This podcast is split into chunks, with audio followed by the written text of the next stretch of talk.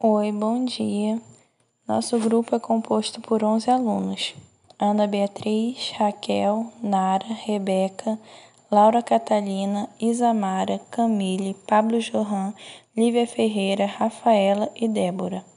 Somos da turma do terceiro B e hoje nós vamos estar falando sobre assédio no local de trabalho. A Rebeca vai estar falando sobre o assédio moral. Assédio moral. Assédio moral é a exposição de alguém a situações humilhantes e constrangedoras, repetitivas e prolongadas. Geralmente, o assédio moral refere a atos ocorridos durante a jornada de trabalho e do exercício de suas funções. Alguns exemplos de assédio moral é o xingamento na frente dos outros empregados, negar folgas e colocar apelidos. A Laura Catalina e a Isamara vai estar explicando o que é o assédio no trabalho. Olá, eu sou a Isa do terceiro B e eu vim falar sobre um pouco sobre assédio no trabalho. Bem, é, existem quatro tipos de assédio, que é o verbal, moral, psicológico e o sexual.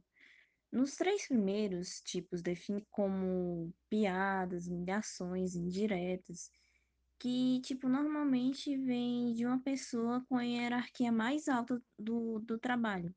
É, por exemplo, um chefe de uma empresa que você trabalha. E, infelizmente, o assédio mais comum é o sexual, que infeliz... é, infelizmente quem sofre é a mulher. E muitas delas ficam até caladas por medo de não por medo de perder emprego, não querer denunciar, que muitas vezes o chefe até ameaça. Enfim, mas o único jeito é denunciar e, tipo, nunca ficar calado, porque essa é a solução.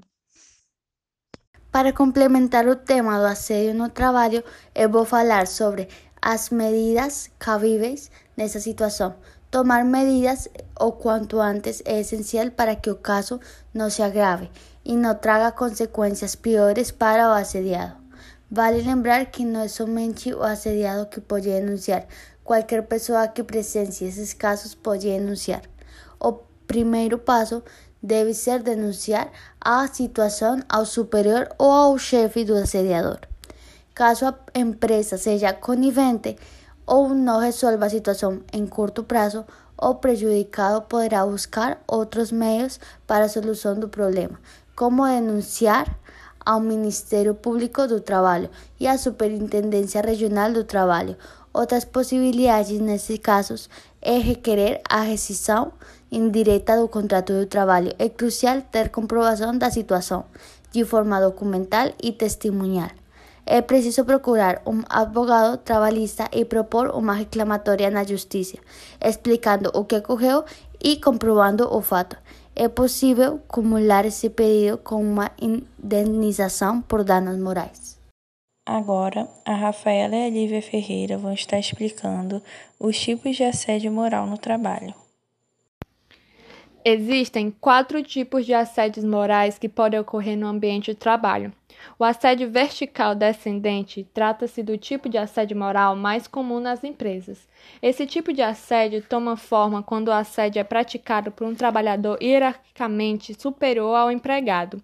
Pode-se visualizar esse tipo de assédio, por exemplo, quando um gerente cobra metas de seus subordinados e, para isso, os coloca em situações humilhantes, como apelidando-os com nomes pejorativos ou obrigando-os a fazer dancinhas e pagarem micos.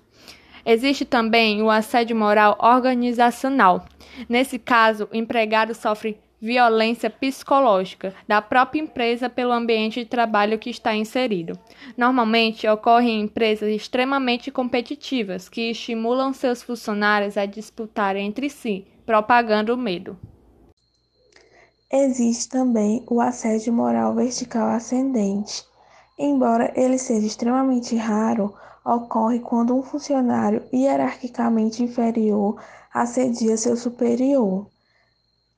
É difícil de se visualizar na prática, mas ocorre em situações em que um funcionário sabe uma informação sigilosa da empresa ou do seu superior e a utiliza como meio de chantagem para benefício próprio. Por exemplo, pedir aumento, é, faltar injustamente e etc. Agora, a Ana Beatriz vai estar falando sobre o assédio verbal. Assédio verbal. Esse tipo é um dos mais fáceis de serem reconhecidos, pois aparecem situações em que ocorrem xingamentos, vaias, insultos, ameaças e provocações. Ou seja, é uma forma de assédio bem explícita, por isso é facilmente identificada. O assédio verbal pode acontecer em vários contextos, como na nossa família, relacionamentos amorosos, trabalho e até mesmo na rua. Portanto, o assediador pode ser tanto um desconhecido quanto uma pessoa muito próxima sua. Por ser enquadrado na lei da injúria, o assediador verbal é classificado como um delito, então a vítima pode entrar em processo e receber indenização por danos morais. A Raquel vai falar sobre assédio sexual. O assédio sexual no trabalho é definido de forma em que o assediador usa a sua posição ou a sua influência para conseguir o que deseja. Pode ser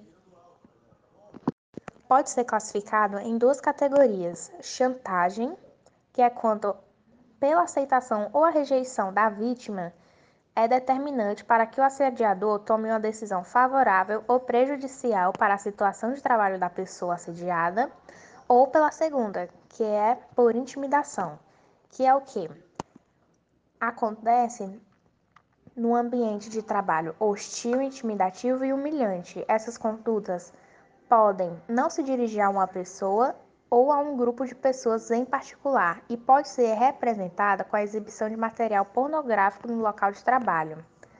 Três coisas para reconhecer os indícios de assédio sexual no trabalho: receber propostas constrangedoras que violem a sua liberdade sexual, ser vítima de chantagem em troca de benefícios ou para evitar prejuízos, passar por intimidação e humilhação esses são os três tópicos para reconhecer os indícios.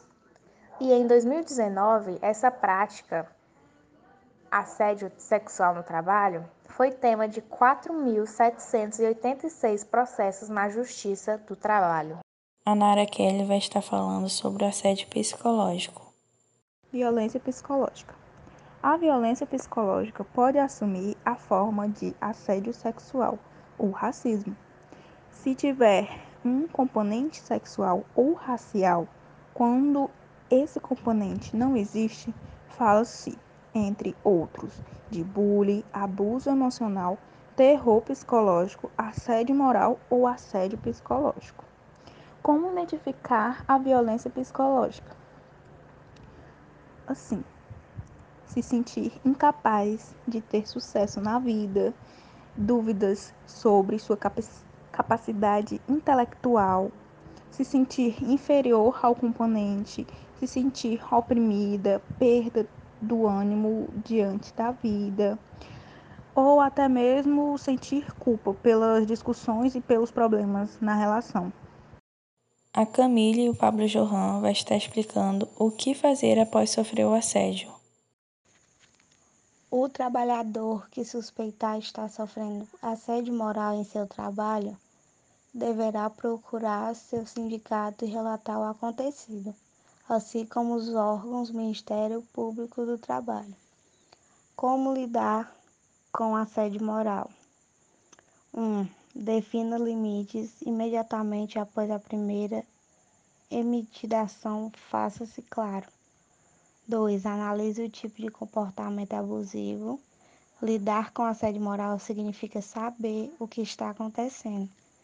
Terceiro, entre com ação. Quarto, depois das denúncias.